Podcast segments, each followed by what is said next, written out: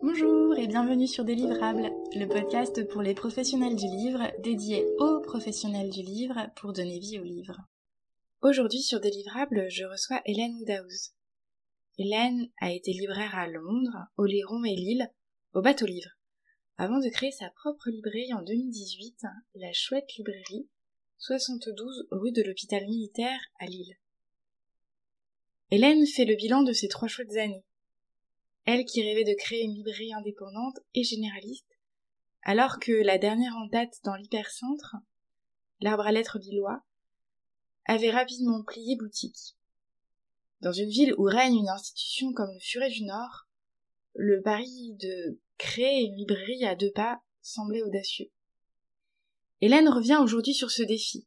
Elle vous partage sa vision du métier de libraire indépendant, ainsi que l'impact de ses expériences antérieures de libraire à Londres et au Léon. Elle vous parle d'un lieu qui lui est cher et d'un métier qu'elle a aimé immédiatement, au hasard d'une installation à Londres. Et comme toujours, elle vous partage à la fin un livre. Celui-ci a marqué l'histoire de la librairie. Il participe un peu de l'identité du fond de la librairie, la chouette librairie. Belle écoute. Bonjour Hélène. Bonjour Coraline. Merci de me rejoindre sur Délivrable aujourd'hui. Donc vous avez créé la chouette librairie en novembre 2018, 72 rue de l'hôpital militaire à Lille, en plein centre, à 5 minutes à pied du Furet. Cela faisait longtemps qu'aucune librairie ne s'était pas installée dans l'hypercentre de Lille. Vous aviez au préalable été libraire pendant 10 ans, d'abord à La Page, à Londres, puis à la librairie des Pertuis à l'île de Léon, et au bateau livre à Lille, comme responsable du secteur littérature et sciences humaines. Pourquoi avoir créé la chouette librairie? Et après presque trois ans d'existence, quel regard portez-vous sur euh, cette aventure? Merci euh, déjà de me donner la parole aujourd'hui. Je suis très touchée. C'est une librairie généraliste et indépendante, c'est-à-dire qu'il y a une librairie qui avait ouvert mais qui n'est pas indépendante, et il y a eu d'autres ouvertures, mais de librairies très spécialisées. Donc pour moi, ce qui manquait, c'était une généraliste de taille euh, petite à moyenne qui soit indépendante et qui puisse euh, vraiment avoir le champ libre euh, pour exposer ses choix en littérature et justement donner une alternative aux mastodontes de Lille que sont le Furet, mais également la FNAC, peut-être dans une moindre mesure en termes de littérature, en tout cas sur la Grande Place. Donc en effet, c'était un projet peut-être un peu ambitieux et en même temps, je pense que Lille souffrait beaucoup de la fermeture de son arbre à lettres, l'ouverture-fermeture, voilà, qui a été assez rapide au début des années 2000 et qui avait à la fois un manque et à la fois une crainte de la part des libraires que comme cette expérience n'avait pas tenu très longtemps, je pense qu'il y avait une crainte de se dire c'est pas possible, on ne peut, pas le faire. Donc moi, pour l'instant, ça fait pas encore trois ans, mais ça se passe très très bien. L'accueil est excellent, la dynamique est très positive. Et donc j'ai vraiment euh, une confiance entière et totale dans le fait que non seulement nous allons dépasser la longévité de cet arbre à lettres, mais euh, pouvoir euh, continuer et développer et à terme, un jour, peut-être dans 15 ans, 20 ans, être aussi grand que l'arbre à lettres ne l'était parle d'une librairie qui faisait plus de 300 mètres carrés. Donc euh, voilà, c'est ambitieux, mais c'est tout un programme et je me donne toute ma carrière professionnelle pour y arriver. Aujourd'hui, la librairie, elle fait un peu plus de 60 mètres carrés, c'est ça? Ça, aujourd'hui la librairie elle fait 65 mètres carrés, donc après c'est euh, très bien aménagé avec du mobilier qui a été euh, fait sur mesure, donc on met quand même une, bonne quantité de références déjà dans nos 65 mètres carrés. Pour les, les, auditeurs du coup qui voient pas forcément la librairie, qui sont pas forcément lillois, est-ce que vous pourriez décrire un petit peu la librairie, son mobilier, comment elle, à quoi elle ressemble? Oui, ce que je voulais c'était vraiment l'alliance de quelque chose d'assez moderne et en même temps euh, qui garde euh, une tradition, une librairie qui allierait euh, le monde d'aujourd'hui et quand même un, un certain classicisme. C'est un magasin qui est assez en longueur, assez typique du centre-ville lillois. Et il est découpé en deux pièces, liées par une grande ouverture et une grande fenêtre. Et la première pièce, elle est assez classique, mais la deuxième, elle a un volume sous la fond mmh qui la rend très accueillante, très lumineuse, puisqu'il y a un puits de lumière. Également, dans cette pièce, on a pu retrouver le charme de l'ancien, puisqu'il y avait de la brique apparente. C'est une ancienne cour qui a été recouverte Donc il y avait des briques apparentes, des grandes pierres calcaires, une ouverture aussi avec une vieille fenêtre. On a mis des miroirs. C'est une pièce, il y a vraiment un cachet fou. On a retapé euh, avec un artisan lillois euh, qui a fait un travail exceptionnel. Voilà, du coup, il y a à la fois quelque chose d'assez euh, moderne dans le choix du mobilier qu'on a fait. Donc c'est très clair, c'est du boulot, très beau, mais, mais qui fait pas trop scandinave non plus. Il y a quasiment une pièce texte et une pièce image. Donc à l'avant, on a vraiment fait le choix de mettre un beau rayon littérature avec tous les genres représentés, de la poésie, roman policier, SF. Il y a toute la littérature, les essais également, donc de, l'autre côté de la librairie. Il y a également les beaux livres, c'est l'exception au texte. Il y a les beaux livres qui sont dans cette première pièce. Et ensuite, dans la deuxième pièce, on va retrouver la bande dessinée, donc avec surtout un axe roman graphique, la jeunesse, les jeux et puis le, loisir, donc tout ce qui va être cuisine, tourisme, etc. Et comment vous mettez en avant vos coups de cœur littéraires à la chouette librairie? Alors, donc on a plusieurs grandes tables qui nous permettent d'exposer des thématiques ou les nouveautés, nos coups de cœur, etc. Donc c'est vrai que comme l'espace est réduit, bon, on fait tourner pas mal. C'est pour ça que les sélections thématiques ou des, vitrines avec des orientations, c'est bien aussi pour faire tourner. Après, en rayon, on a quand même la place pour l'instant de, faire pas mal de facing. Nos coups de cœur sont souvent matérialisés sur la table avec des, petites notes dessus. On a des mots qu'on met, donc toute l'équipe sur euh, tous les livres. Alors c'est vrai qu'une fois que c'est en rayon, c'est plus difficile de les voir mais sur table, nos coups de cœur sont clairement identifiés et les gens sont très habitués et savent euh, savent même des fois reconnaître l'écriture, de qui a eu ce coup de cœur, pour quel livre. D'accord. Et vous parlez d'équipe, vous êtes combien dans l'équipe à la Chouette Librairie? Alors, pour l'instant, on est deux et demi puisque j'ai une salariée à plein temps et une apprentie.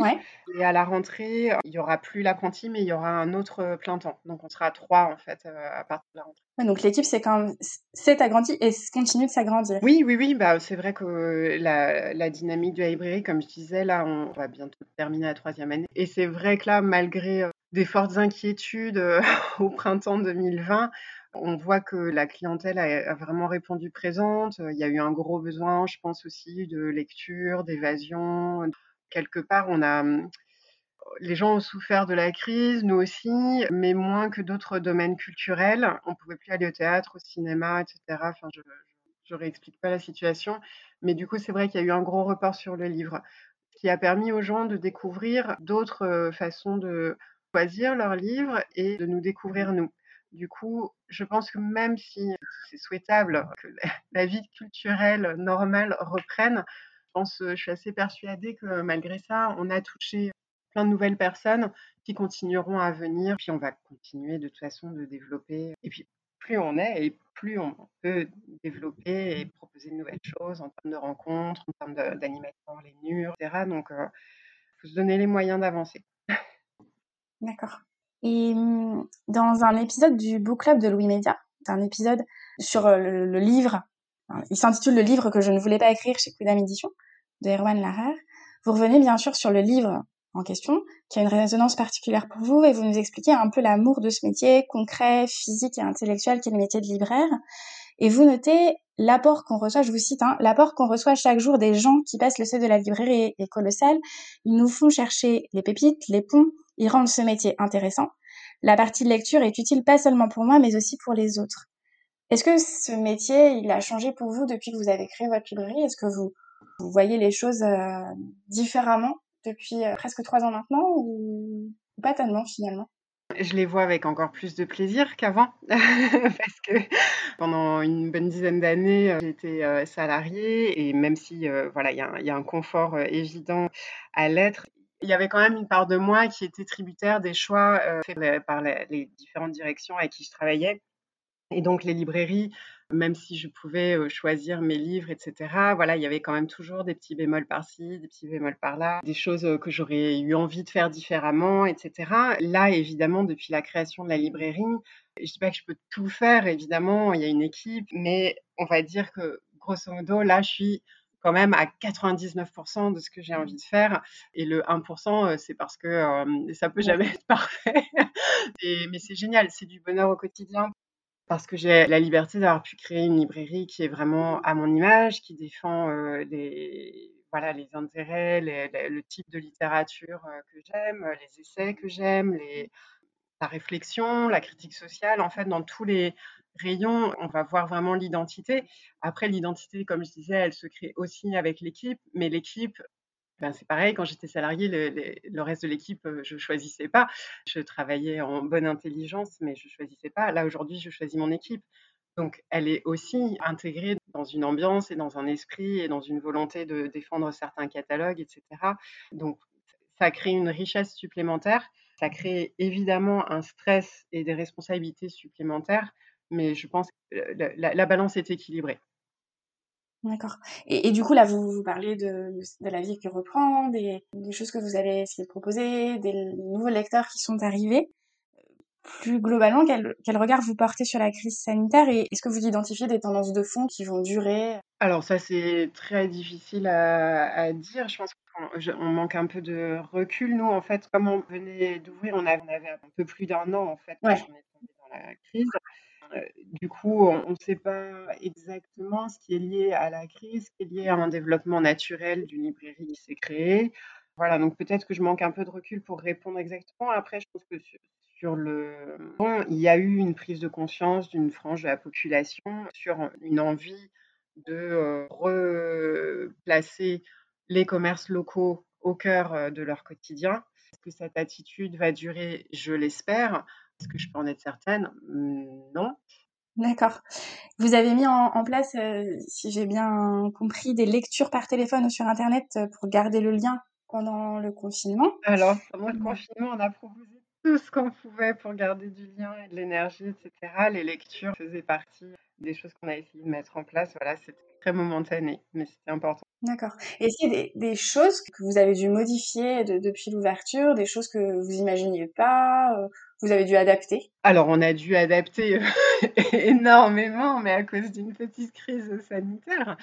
Je dirais la première année, on a eu sûrement des petites adaptations. On a hum, changé des rayons, on a changé des signalétiques, on a changé certains partis pris. On a, enfin voilà, il y a toujours plein de petites choses qu'on décide de changer.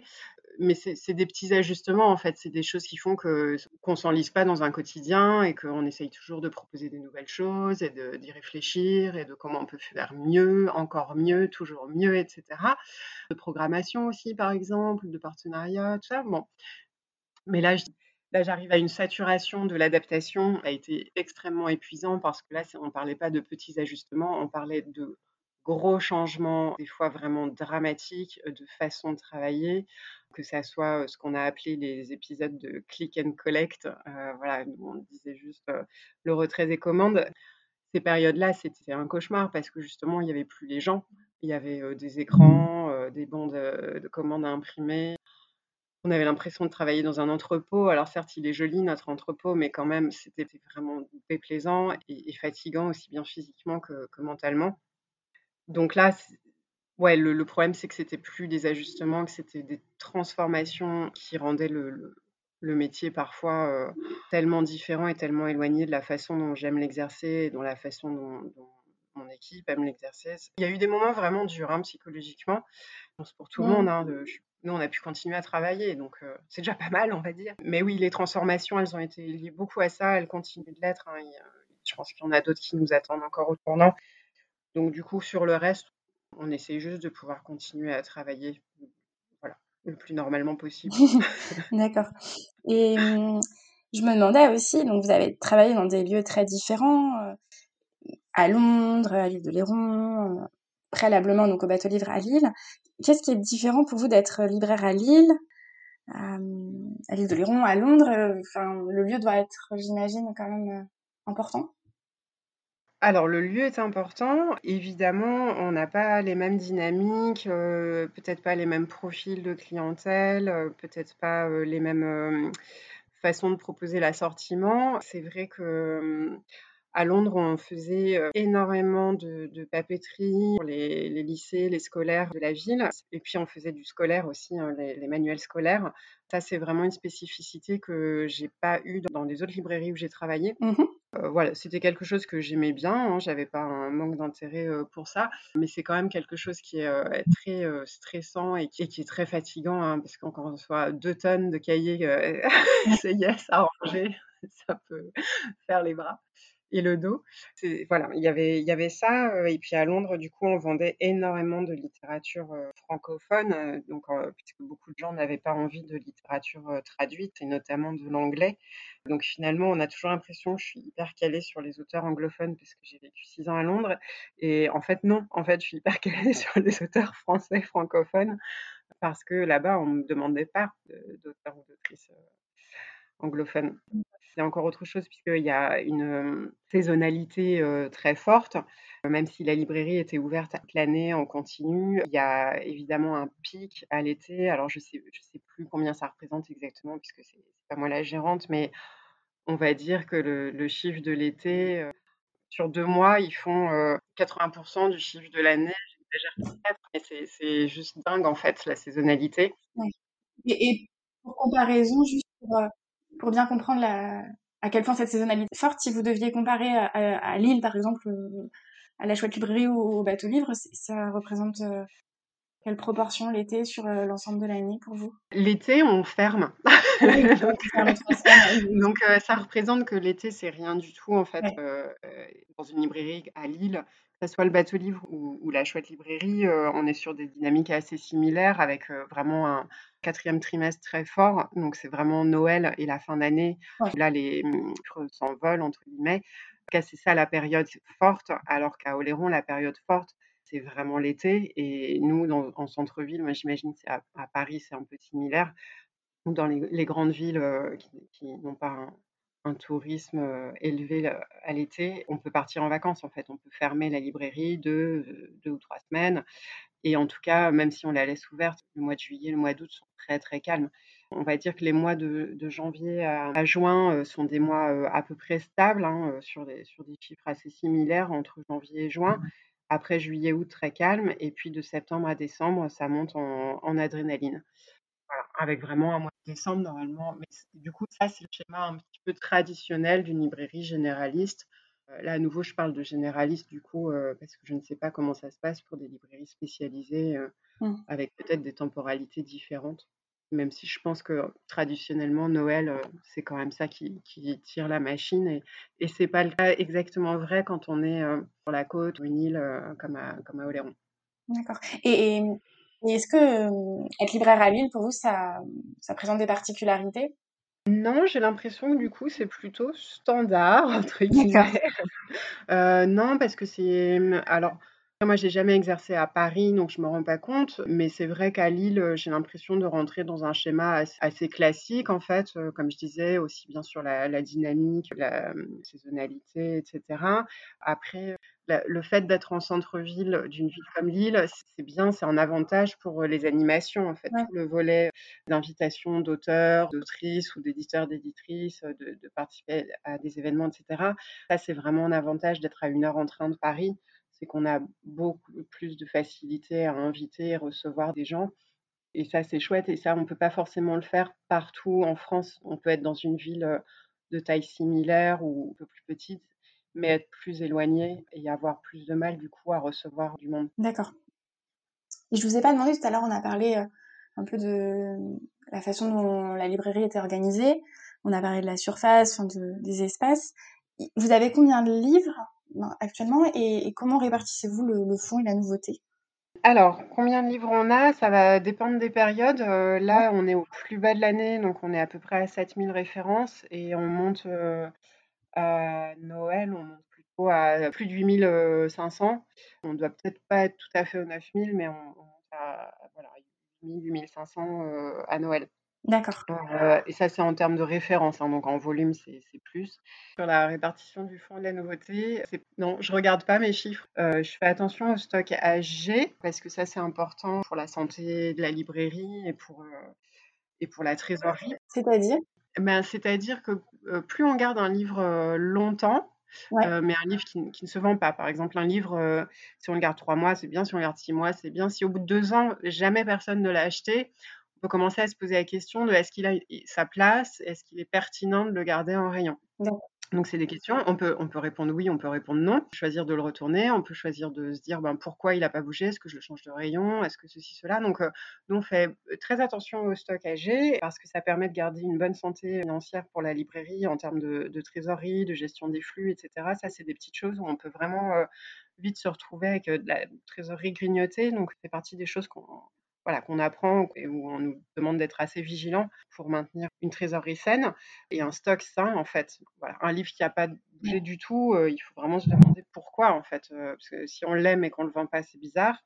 Et si on l'aime pas, pourquoi on le garde? On regarde tout le temps, on fait des, nous on fait des points très très réguliers, euh, que ce soit ma salariée ou moi, on est hyper au taquet là-dessus. c'est quelque chose qui, est assez naturel pour nous.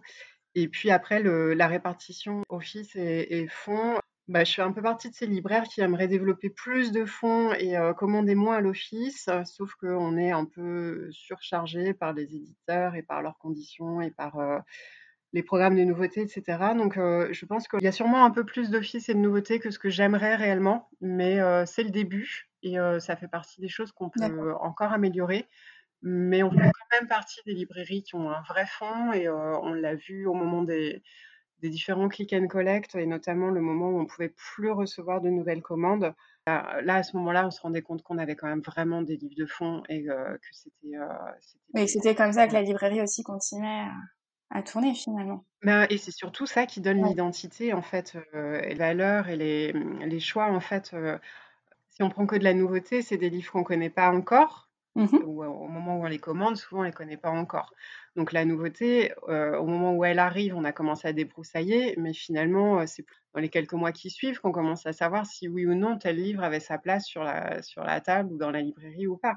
Alors que le fond, c'est, les livres, soit évidemment les grands classiques, les livres, les indispensables, les incontournables, mais surtout nos nos choix à nous, c'est-à-dire les livres qu'on a pris le temps de lire, de valider tout au long de notre vie et, et de, transmettre. Et puis après, il y a des éditeurs qui sont, voilà, qui sont plus forts sur, sur le fond et qui savent maintenir leur fond, etc. minuit, mais pas seulement.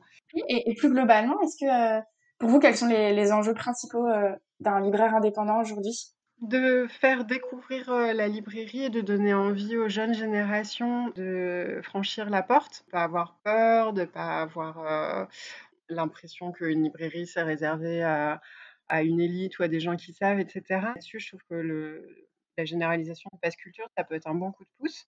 Et puis après, les, les rencontres, montrer d'autres facettes de la librairie. C'est vrai que ben, j'ai parlé beaucoup d'inviter des gens, mais on fait aussi euh, d'autres choses un peu plus hors nord. Pendant le, pendant le printemps, on a fait une recette de gâteau euh, partagée, euh, on a déjà fait des ateliers, on a déjà fait des, lectures pour les enfants, etc. Donc, essayer de toucher par plein de petites tangentes pour montrer que la librairie aujourd'hui, c'est un lieu extrêmement vivant, extrêmement accueillant, voilà, on n'est pas là pour, être dans une position de, sachant ou de sachante, mais vraiment dans une position d'accueil, comme je disais, euh, d'échange et, de, de, rencontres. Les rencontres, elles sont vraiment à double sens. Les, conseils, j'en reçois autant que j'en donne, et, euh, c'est ça, euh, c'est ça mon métier, c'est pour ça que je l'aime.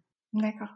Et est-ce un moment qui vous a particulièrement marqué depuis la création de la librairie, euh, de la chouette librairie. Ben, pas mal de moments, mais euh, je dois dire qu'il hum, y, y en a quelques-uns qui sont euh, peut-être plus fort que d'autres. Bon, euh, la soirée d'inauguration, c'était quand même assez, assez intense euh, émotionnellement, évidemment. Hum, mais il y a eu aussi un moment euh, très beau où je me suis dit, là, il se passe quelque chose. C'est a, au printemps, quand on était tous confinés, etc., que j'ai une de mes clientes qui m'a demandé de préparer des cadeaux pour elle parce que c'était son anniversaire et elle m'avait donné envies et je lui choisissais les livres, je préparais des, paquets et, euh, c'était euh, son, cadeau d'anniversaire sur voilà ça et puis les étoiles dans les yeux des enfants quand ils sont venus chercher leurs livres après un mois chez eux, euh, voilà coincés chez eux avec ceux qui venaient chercher voilà leur nouveau leur nouveau colorial, leur nouveau livre à lire, leur nouvel album, les, les, yeux des enfants.